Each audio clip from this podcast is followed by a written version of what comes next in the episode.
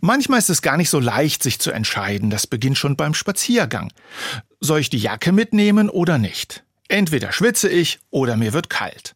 Erst recht die Frage nach dem Regenschirm. Wenn ich ihn mitschleppe, dann bleibt es wahrscheinlich trocken.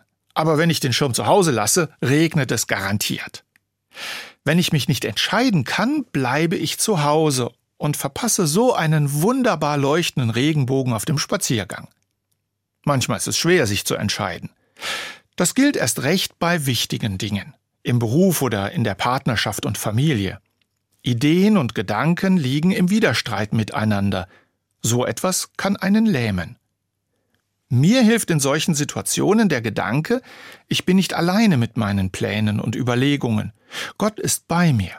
In den Psalmen sagt einer, meine Hilfe kommt vom Herrn, der Himmel und Erde gemacht hat. Das gibt mir Orientierung. Wenn ich nicht weiß, was ist jetzt das Richtige, dann suche ich die Stille eines Kirchenraumes. Oder ich mache einen langen Spaziergang.